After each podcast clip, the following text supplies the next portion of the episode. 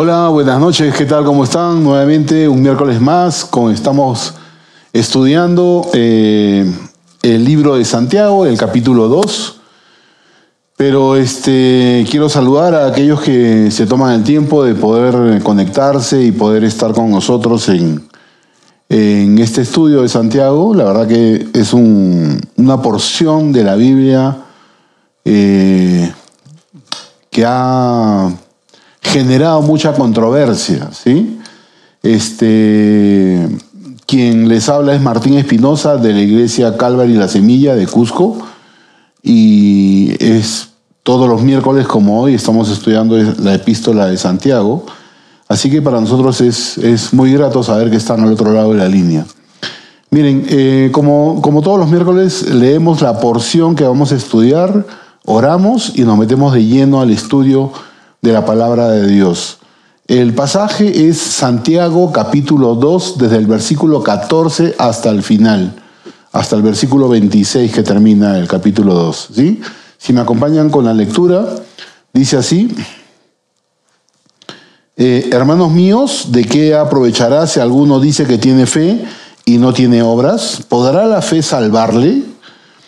Y si un hermano o una hermana están desnudos y tienen necesidad del mantenimiento de cada día, y alguno de vosotros les dice, id en paz, calentados y saciados, pero no les dais las cosas que son necesarias para el cuerpo, ¿de qué aprovecha?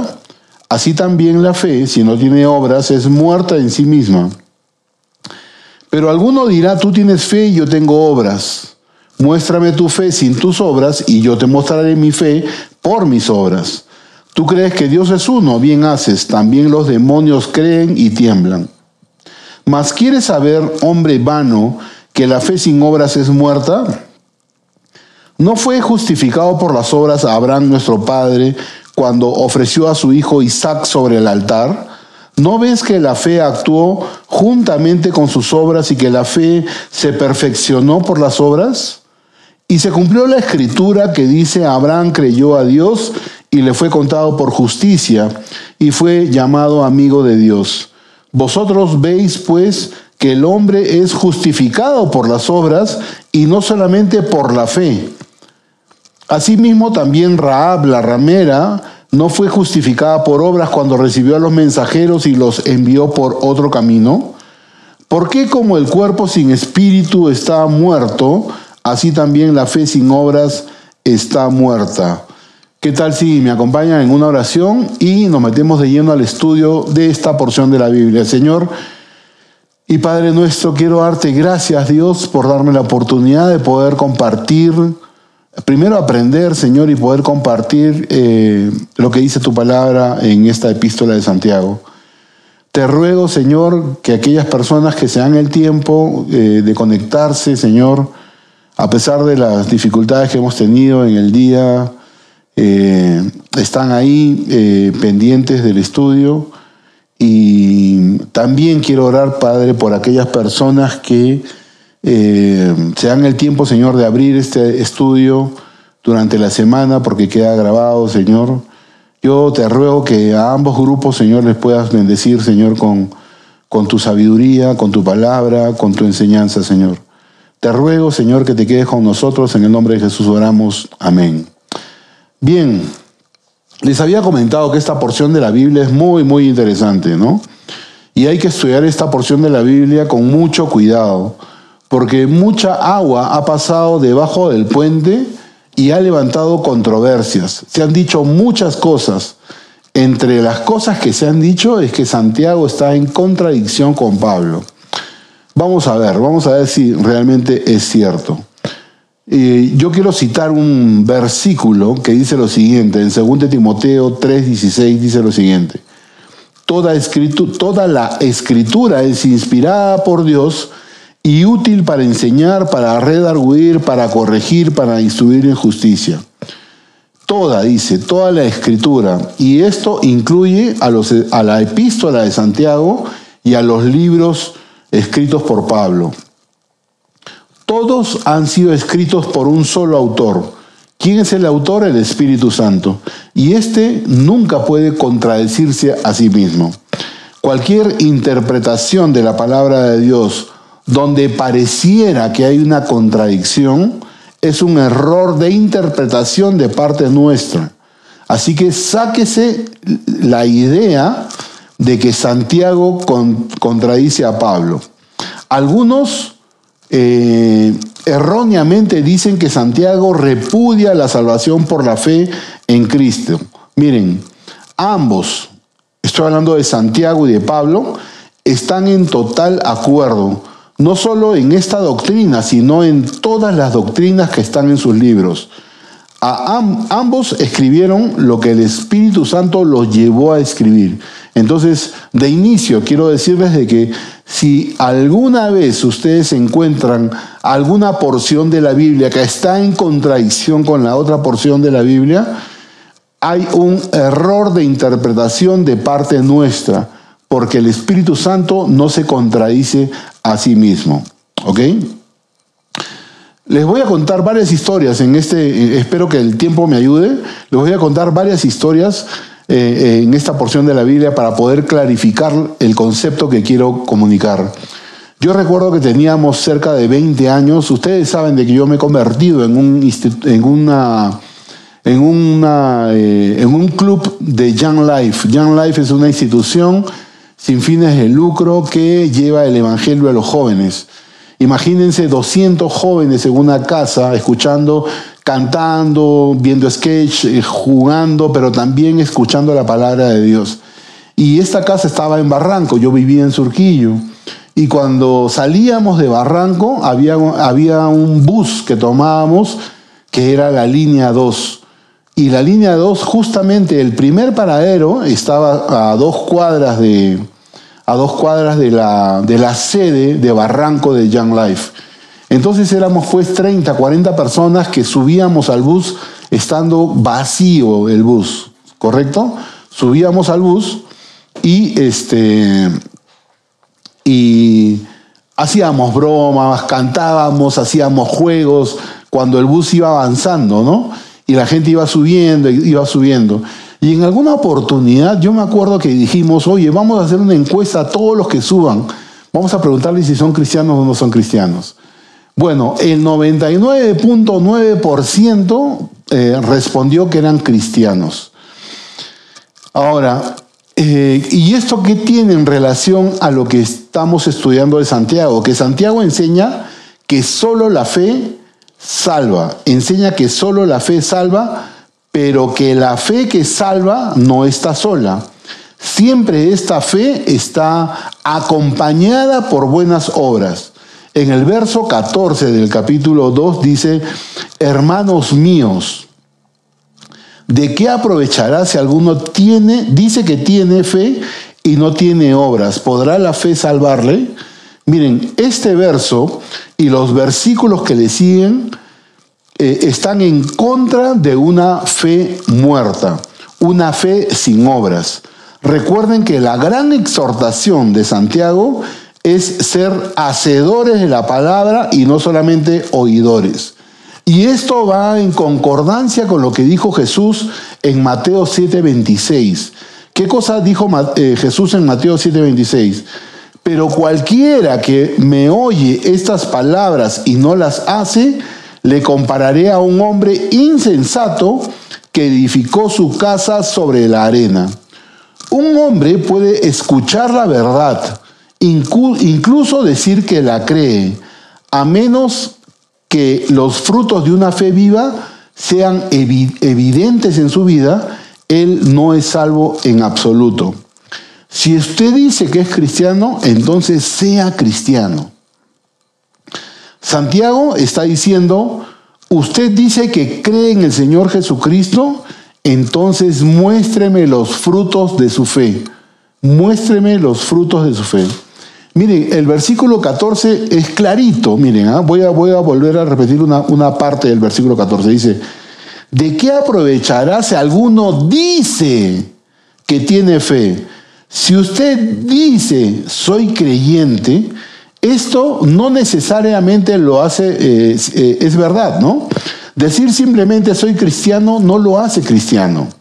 Si yo digo que yo tengo fe, pero mi vida no corresponde con lo que yo estoy diciendo, por eso es que Santiago se le pregunta, ¿puede esta fe salvarle? Esto es lo que Santiago está preguntando. ¿Puede esa fe, pueda, puede ese tipo de fe salvarme? La fe que alguien dice que tiene, la cual no la muestra y no muestra ninguna evidencia. Ese tipo de fe que no muestra ninguna evidencia, que no muestra ningún fruto, esa fe puede salvarte, eso es lo que está preguntando este Santiago. Y la respuesta absoluta es no, no. Una fe que no produce obras no puede, no puede salvar a nadie. Usted puede decir que es cristiano, pero si su vida no está respaldada con obras, mejor ni digas que eres cristiano. Y, nosotros podemos andar por la calle, así como nosotros lo hicimos cuando estábamos en, en el micro de la línea 2, ¿no? Podemos andar por la calle y preguntarle a un hombre si cree en el Señor Jesucristo, si cree que el Señor Jesucristo es el Salvador del mundo.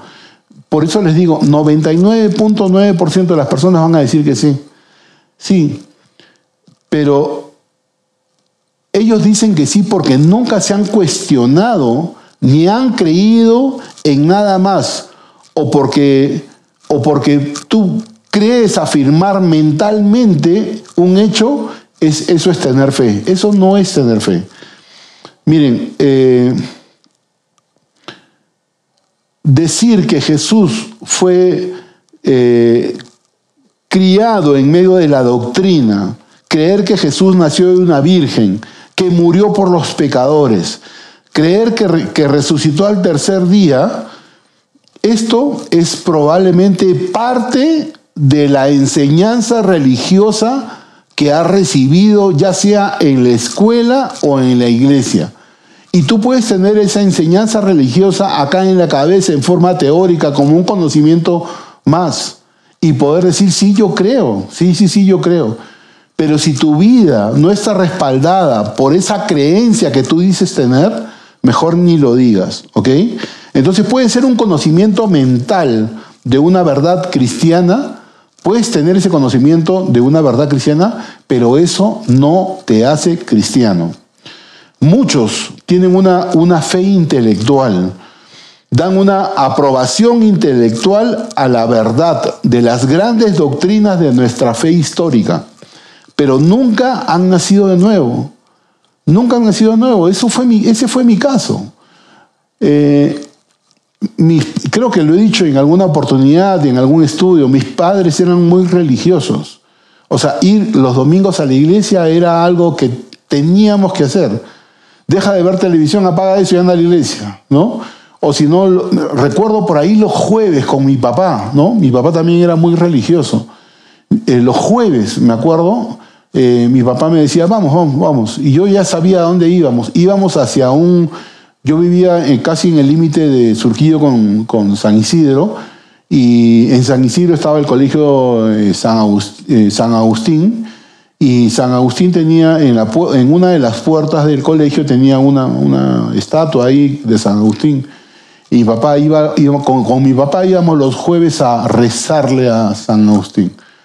Entonces, este, y lo hemos hecho varias veces, ¿no? Primero mi papá eh, con reverencia y con mucho respeto, oraba y luego me hacía una seña y yo pasaba a orar. O sea, éramos muy religiosos. Yo iba a una, a una iba a la iglesia y me sabía en qué momento tenía que pararme, en qué momento eh, eh, sentarme, en qué, en qué momento arrodillarme, qué responder en la liturgia, ¿no? qué responder, es decir, me sabía de paporreta todo eso. Y entonces eso hacía que yo me sintiese cristiano. Y cuando voy a Young Life y me dicen, oye, tú no eres cristiano, yo decía, estás loco. ¿Cómo vas a decir que no soy cristiano si yo me sé la liturgia de Vaporreta? No soy cristiano porque no había nacido de nuevo. Y dentro de las prácticas que yo tenía dentro de la iglesia era recetar el credo. Creo en Dios Todopoderoso, Creador del cielo y de la tierra, y en Jesucristo, su único Hijo, nuestro Señor, concebido por el Espíritu Santo, nacida de una Virgen María. Sufrió bajo Poncio Pilato, fue crucificado, muerto y sepultado, y al tercer día se levantó de los muertos. Y eso lo hacíamos los 52 domingos del año. Y yo pude haber terminado en el infierno, como mucha gente va a terminar este, en el infierno creyendo que porque dice el credo, que porque va a la iglesia, que porque lleva un estudio bíblico, que porque se persigna, que, porque participa en una procesión de determinado santo, ya es cristiano y, se ha ganado el cielo. Error, error, error, error. Nosotros solo podemos afirmar que estas personas tienen una fe intelectual, nada más un conocimiento, una fe infructífera. Si usted tiene una fe que obra, mostrará en su vida las obras de la fe. Una creencia genuina en la verdad hará que tu conducta sea genuina y esté en relación con lo que tú crees acá en tu cabecita. Algunas personas son solo profesantes. Eh, es más, o sea, ya lo, he visto y lo he vivido, ¿no? Pasas por una iglesia o, llega a determinado mes, acá creo que es este enero, febrero, alguien se viste, mucha gente se viste de un hábito, ¿no? Allí en Lima es este, el mes de octubre, etc. Entonces, este, eh, ellos, ellos ponen énfasis ellos ponen énfasis en sus creencias, pero si no has nacido de nuevo, eh, eh, definitivamente donde vas a terminar no es, en el cielo, ¿no? Jesús dijo en Mateo 7:21, no todo el que me dice Señor, Señor entrará en el reino de los cielos, sino el que hace la voluntad de mi Padre que está en los cielos. Santiago no está preguntando, ¿puede la fe salvar? Esa no es la pregunta que hace Santiago. ¿Puede la fe, la pregunta que hace Santiago es, ¿puede la fe salvar a aquel que dice que tiene fe, pero no hace la voluntad de Dios? Jesús dice que ese hombre no va a entrar en el reino de los cielos. Ahora, no digas, no digas que yo estoy predicando de que la fe es por obras. Ojo, no estoy diciendo eso, ¿ya? Miren, y, si quiero aclarar este concepto, me viene un ejemplo de la Biblia que es buenísimo. Siempre he escuchado de que la Biblia se explica a sí misma. Y tengo un, ejemplo que habla acerca de Dorcas. Y no estoy hablando de la esposa del pastor Efraín que vive en Arequipa. Estoy hablando de Dorcas de la Biblia. Dorcas era una mujer cristiana famosa por sus obras de caridad. También se le llamaba Tabita a Dorcas. Era un nombre arameo que quería decir gacela. Y curiosamente, miren, ah, curiosamente es la única mujer en la Biblia a la cual se le llama discípula en el Nuevo Testamento. Discípula, miren, a la única, no hay más. Esta mujer, estoy hablando de Dorcas, murió por una enfermedad que no la especifica el libro de Hechos, porque ahí está la historia, ¿no? Y de ella se conoce poco. Sin embargo, la influencia que esta mujer tuvo sobre su comunidad fue poderosa. Fue, poderosa, fue tan poderosa la influencia que eh, fue reconocida en la Biblia. Hay una porción de la Biblia que habla de esta mujer Dorcas. Esta mujer fue reconocida por sus buenas obras. Sus obras hablan por sí sola. ¿Quieres leer conmigo un versículo? Por favor, vamos a Hechos 9:36. Dice así. Había entonces en Jope una discípula llamada Tabita, que traducida quiere ser Dorcas, quiere decir Dorcas. Esta abundaba en buenas obras y en limosnas que hacía. Esta mujer Dorcas fue admirada y respetada y amada por su comunidad. Y es más, los discípulos se preocuparon cuando ella muere. En Hechos 9:38 dice lo siguiente, y como Lida estaba cerca de Jope, Los discípulos, oyendo que Pedro estaba allí, le enviaron dos hombres a rogarle, no tardes en venir a nosotros. Miren, Dorcas estaba en su comunidad, estaba en Jope, ella muere por alguna situación, era reconocida, e, e, era influyente en su, en su localidad, ella muere y se enteran de que Pedro está muy cerca y lo mandan a traer a Pedro. Lo mandan a traer a Pedro. Eh, y parece que Pedro conocía a esta mujer, ¿no? Pero quienes sí conocían a esta mujer era, eran sus amigas, porque esta mujer había dejado huella en la vida de sus amigas. Eh, en Hechos 9:39, fíjate, dice lo siguiente, levantándose entonces Pedro fue con ellos y cuando llegó le llevaron a la sala donde la rodearon todas las viudas. Pedro entra, está seguramente el cuerpo de, Dorcas eh, cubierto, y Pedro entra y dice en la Biblia que eh, las viudas rodean a, a, Pedro.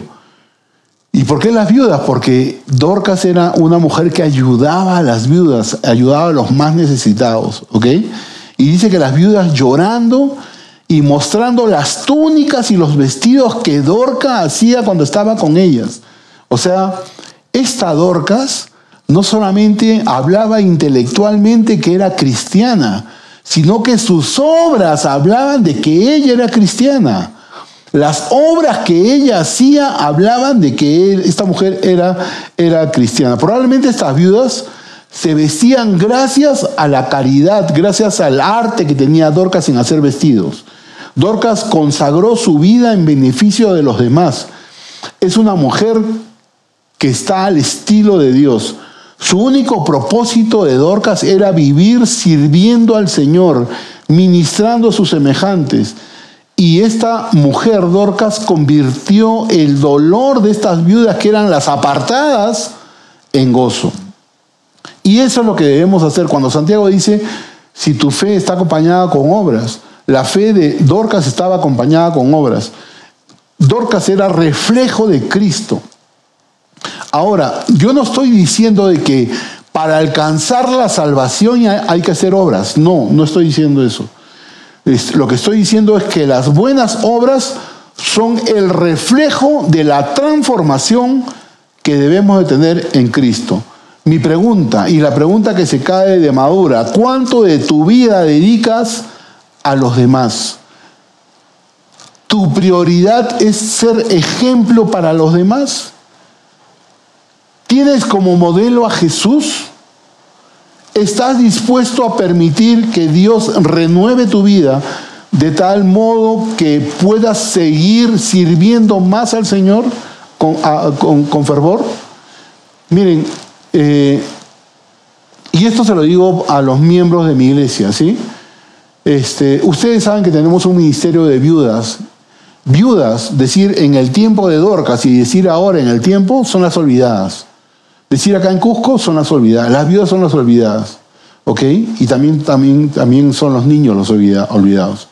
Gracias a Dios tenemos un ministerio acá en nuestra iglesia a donde ayudamos a las, ayudamos a las viudas con alimentos, pero también les llevamos la palabra de Dios.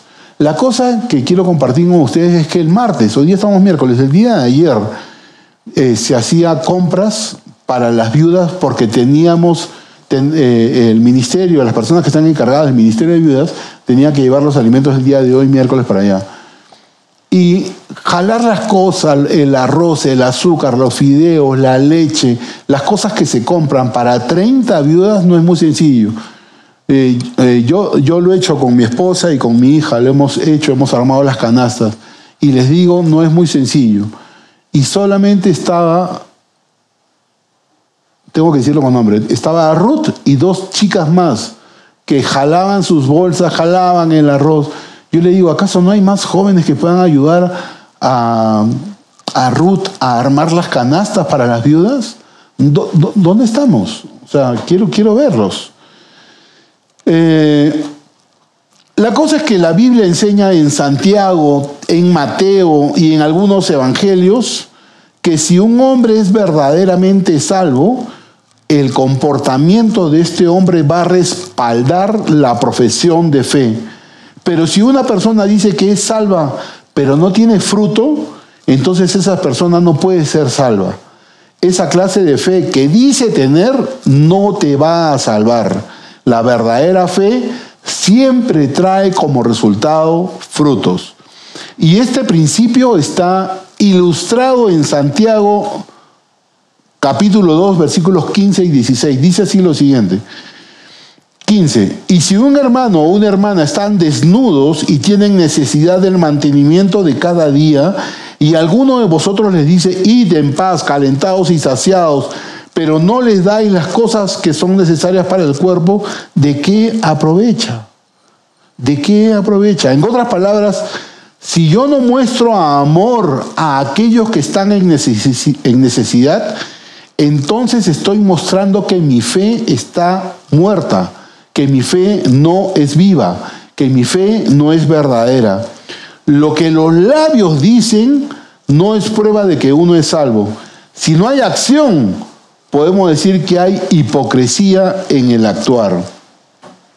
Despedir a, los, despedir a las personas, a los hermanos, oye, ven, ven, ven acá por favor, quiero orar contigo para que el Señor te provea de las cosas, ¿no? Despedir a los que sabemos que están en necesidad, con unas palmaditas en el hombro, ¿no? Y con nuestros buenos deseos, pero sin suplir sus necesidades con aquello que tenemos en abundancia y que ellos carecen, mm, habla mucho de tu fe, habla mucho de mi fe también, ¿no? Mira, acompáñame, 1 Juan 3, 17 y 18. Pero el que tiene bienes de este mundo y ve a su hermano tener necesidad y cierra contra él su corazón, ¿cómo mora el amor de Dios en él? 18. Hijitos míos, no amemos de palabra ni de lengua, sino de hecho y en verdad.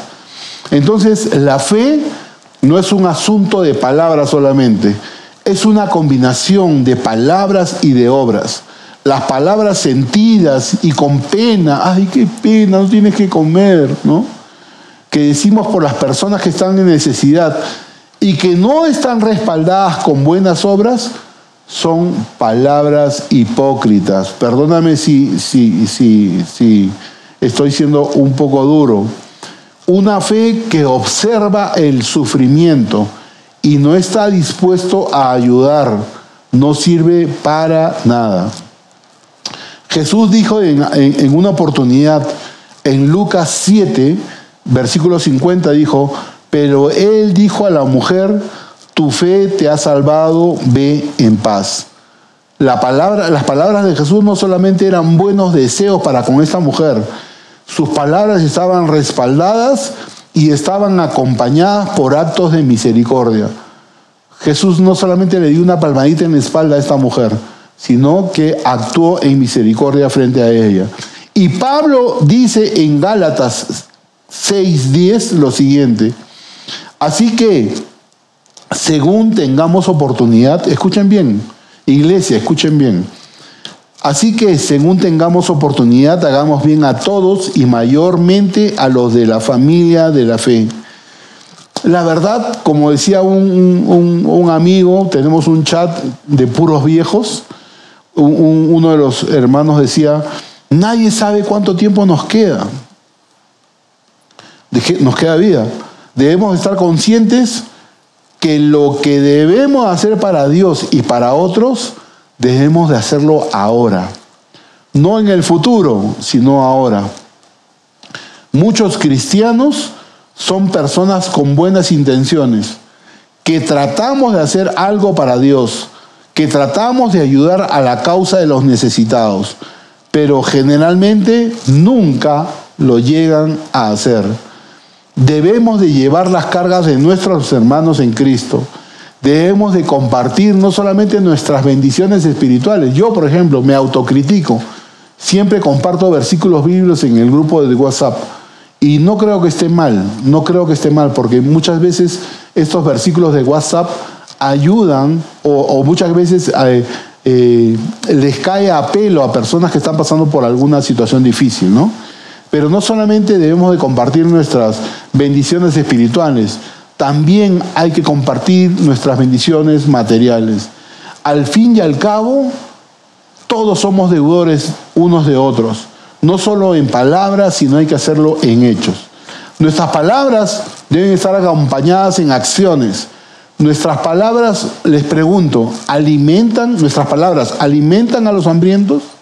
¿Nuestras palabras ayudan al caído en pecado? ¿Nuestras palabras fortalecen a los desanimados?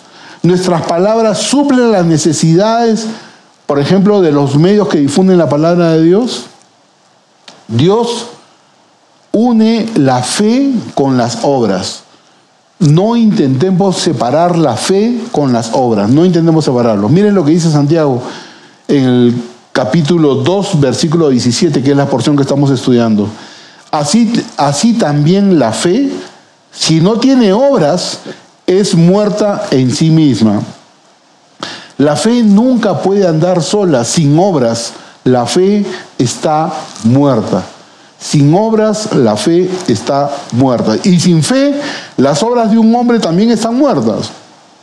Una fe muerta dice solamente yo creo, pero no produce los frutos de la fe. Nada respalda a esa fe esa fe está muerta, esa fe es una, es una fe improductiva. ¿Y qué cosa quiere decir Santiago cuando dice que la fe está muerta?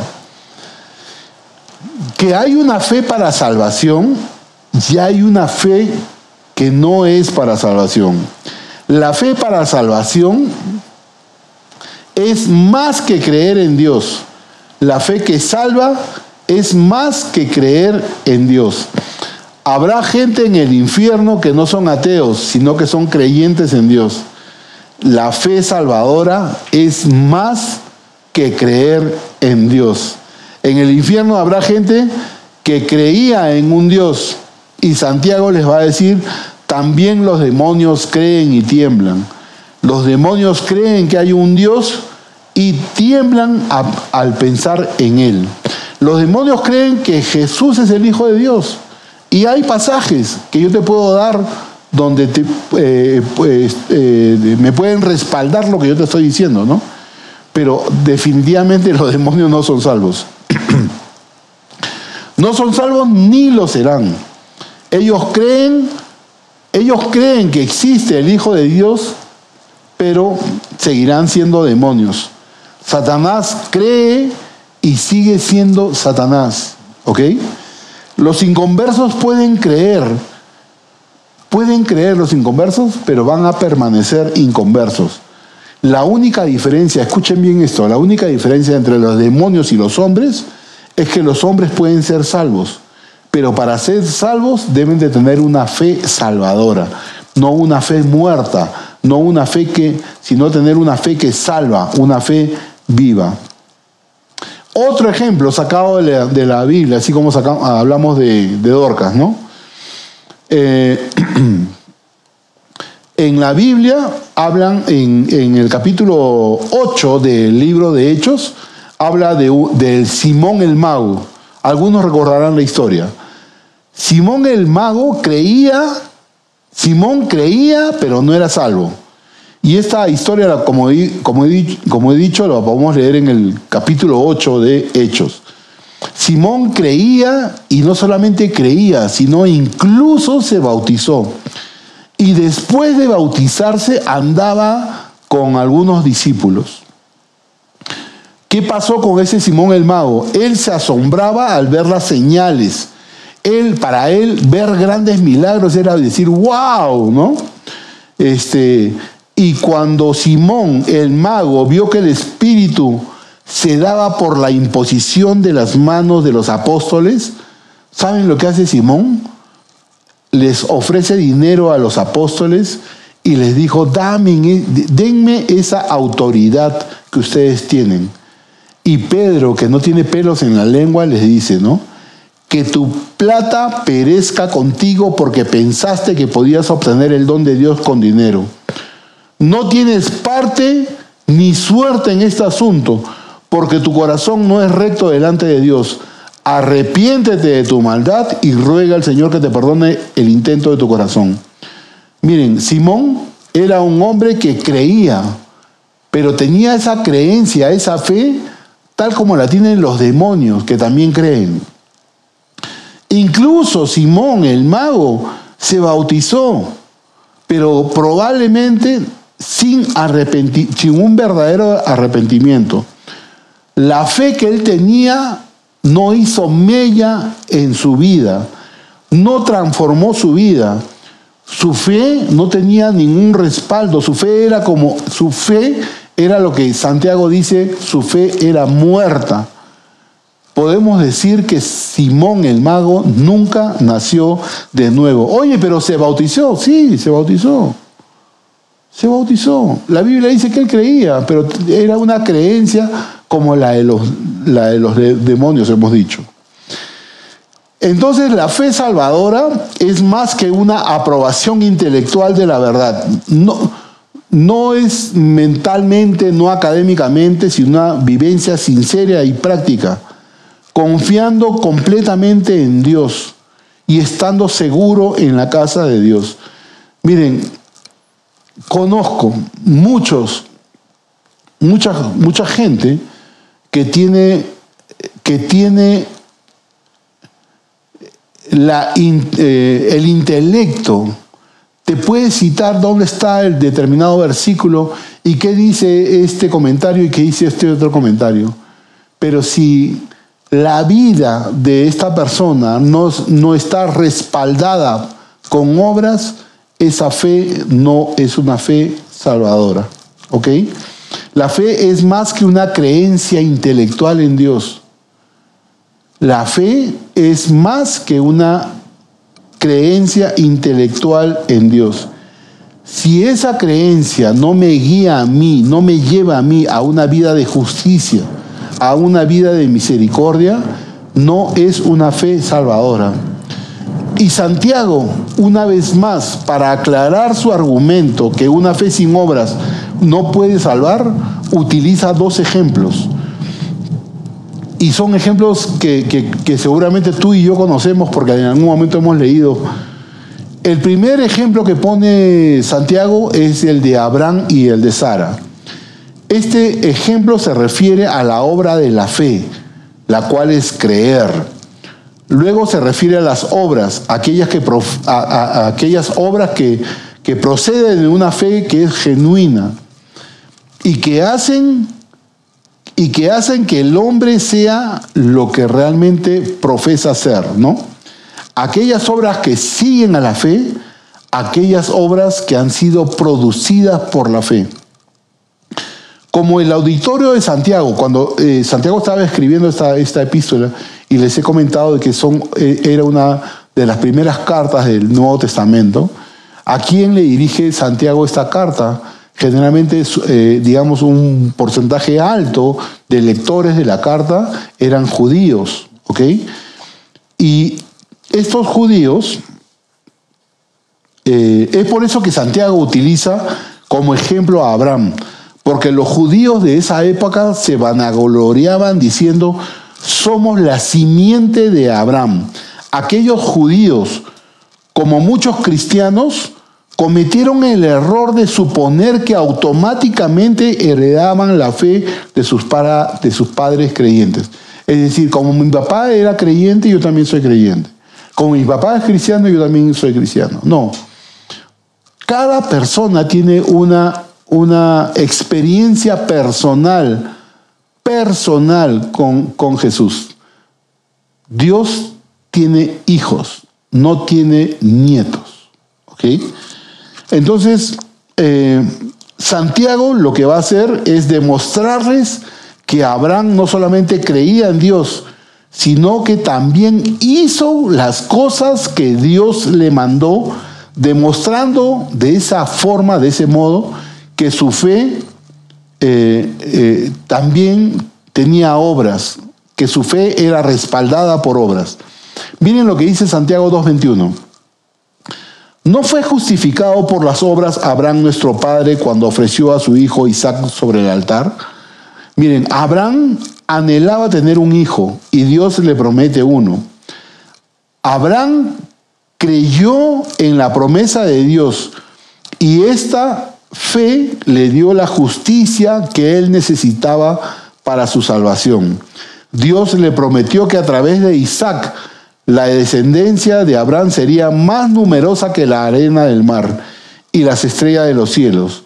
Pero luego Dios le pide a Abraham que sacrificara a ese hijo sobre el altar, a ese único hijo, a ese esperado hijo. Dios le dice, ¿sabes qué? Vamos a sacrificar a tu hijo sobre el altar. Y Abraham tenía fe en Dios. Y por consiguiente, Abraham no tuvo temor de obedecerlo. Abraham creía incluso que Dios podía levantar a Isaac de los muertos. En resumen, Abraham demostró su fe por sus obras. La obediencia que tenía Abraham de la palabra de Dios fue evidencia de que su fe se perfeccionó, su fe maduró y por eso es que generó en él ese acto de obediencia que muchos de nosotros que somos padres diríamos no. ¿Ok? Ese fue el primer ejemplo que pone Santiago para clarificar que toda fe debe estar respaldada por obras. Y el segundo ejemplo que pone Santiago es el de Raab. Y, acompáñame por favor a leer Santiago 2.25. Dice así. Asimismo también Raab, la ramera, no fue justificada por obras cuando recibió a los mensajeros y los envió por otro camino. Esta mujer Raab era pecadora. El mismo texto de la Biblia lo dice, era ramera. Sin embargo, su nombre se incluye dentro de la familia de Cristo, porque Raab era una mujer de fe. Vivía así en la ciudad de Jericó y oyó que Dios había juzgado a los enemigos de Israel. Ella creyó en el informe respecto que había oído. Miren lo que dice Josué 2 del versículo 10 al 11. Porque hemos oído, y esto lo dice Raab, porque hemos oído que Jehová hizo secar las aguas del Mar Rojo. Ella no estuvo presente cuando Dios hizo secar las, las aguas del Mar Rojo y se abrieron para que pasen los judíos o los israelitas en medio de ellos. No estaba presente, pero ella lo creyó. Dice, porque hemos oído que Jehová hizo secar las aguas del Mar Rojo delante de vosotros cuando saliste de Egipto, y lo que habéis hecho a los dos reyes de los amorreos que estaban al otro lado del Jordán, a Seón y a Og, a los cuales habéis destruido. Miren, ¿ah? 11. Oyendo esto, ha desmayado nuestro corazón ni ha quedado más aliento en hombre alguno por causa de vosotros. Y miren lo que dice este Raab, porque Jehová vuestro Dios es Dios arriba en los cielos y abajo en la tierra. Ella escuchó el testimonio. Y lo, lo, eh, lo, que me viene a mente, el primer versículo que me viene a mente para poder respaldar lo que pasó con Raab, es que la fe viene por el oír. La fe viene por el oír. De ahí la importancia de poder compartir con nuestros amigos, con nuestros compañeros de trabajo, el Evangelio. La fe viene por el oír. El oír. Raab no solamente le creyó a Dios, sino que ella tenía la seguridad que muchas veces nosotros los cristianos no tenemos. Nosotros los cristianos a veces dudamos de Dios, pero Raab la tenía. Miren lo que dice Josué 2.9. Sé que Jehová os ha dado esta tierra porque el temor de vosotros ha caído sobre nosotros. Ella estaba segura, ella estaba segura, porque el temor de vosotros ha caído sobre nosotros y todos los moradores del país ya han desmayado por causa de vosotros. Y Josué 2.21, hablando también de la misma Raab, dice así, ella respondió, sea así como habéis dicho. Luego los despidió y se fueron y ella ató el cordón de grana a la ventana. Téngase en mente que Raab era una creyente en el Dios de Israel. Antes que los dos espías llegaran a su casa. Fue su recepción, fue la protección que ella les dio a los dos espías lo que demostró la fe que ella le tenía a Dios. Entonces la fe de Raab estaba acompañada por obras. No solamente era una fe declarativa, una fe intelectual, no solamente era una fe porque yo estudio la Biblia, porque yo vengo de determinado instituto bíblico, no. Su fe estaba respaldada por sus obras, ¿ok? Ella, Raab, arriesgó su vida para identificarse con Israel debido a su fe, debido a su fe que ella demostraba por las obras. Ella y su familia quienes también creyeron en, el Dios de Israel, se libraron del juicio que vino sobre toda la población de Jericó. Y concluyo con, estos, con, el, con el versículo 24 del pasaje que hemos leído. Yo creo que en el versículo 24 está la esencia de la enseñanza de este pasaje de Santiago. Dice así, 2.24. Vosotros veis, pues, que el hombre es justificado por las obras y no solamente por la fe. El versículo 24 resume todo el asunto. La fe sin obras no es una fe que salva. Es triste decirlo, pero hay multitudes de cristianos que son profesantes y miembros de las iglesias que tienen esta fe muerta. Profesan con sus labios, como dice el versículo 14, pero sus, sus vidas niegan lo que profesan. Santiago 2.14 dice lo siguiente, hermanos míos, ¿de qué aprovechará si alguno dice que tiene fe y no tiene obras? ¿Podrá la fe salvarle? Esta misma verdad la explica Pablo en, cuando le escribe a Tito. Y en Tito, capítulo 1, versículo 16, dice lo siguiente, profesaban conocer a Dios, pero con los hechos negaban, eh, con los hechos lo niegan, siendo abominables y rebeldes, reprobados en cuanto a toda buena obra. Los, verdaderos cristianos son como, como lo que dice Tito en 2.14, en el capítulo 2, versículo 14. Los verdaderos cristianos son un pueblo propio, celoso de buenas obras. Es por eso que Pablo advierte en 2 Corintios capítulo 13, versículo 5, dice, examinaos a vosotros mismos si estáis en la fe. Probaos a vosotros mismos. ¿Eso significa que el verdadero cristiano nunca peca? No, pecamos. Pero sí significa que un verdadero cristiano no practica el pecado, no ha hecho un hábito del pecado, no ha hecho un, del pecado un hábito en su vida. Un verdadero cristiano lleva fruto para la gloria de Dios y anda de manera que a Dios le agrade. Que Dios te bendiga, espero haberte bendecido con esta, con esta porción de la Biblia. Nos vemos el próximo miércoles.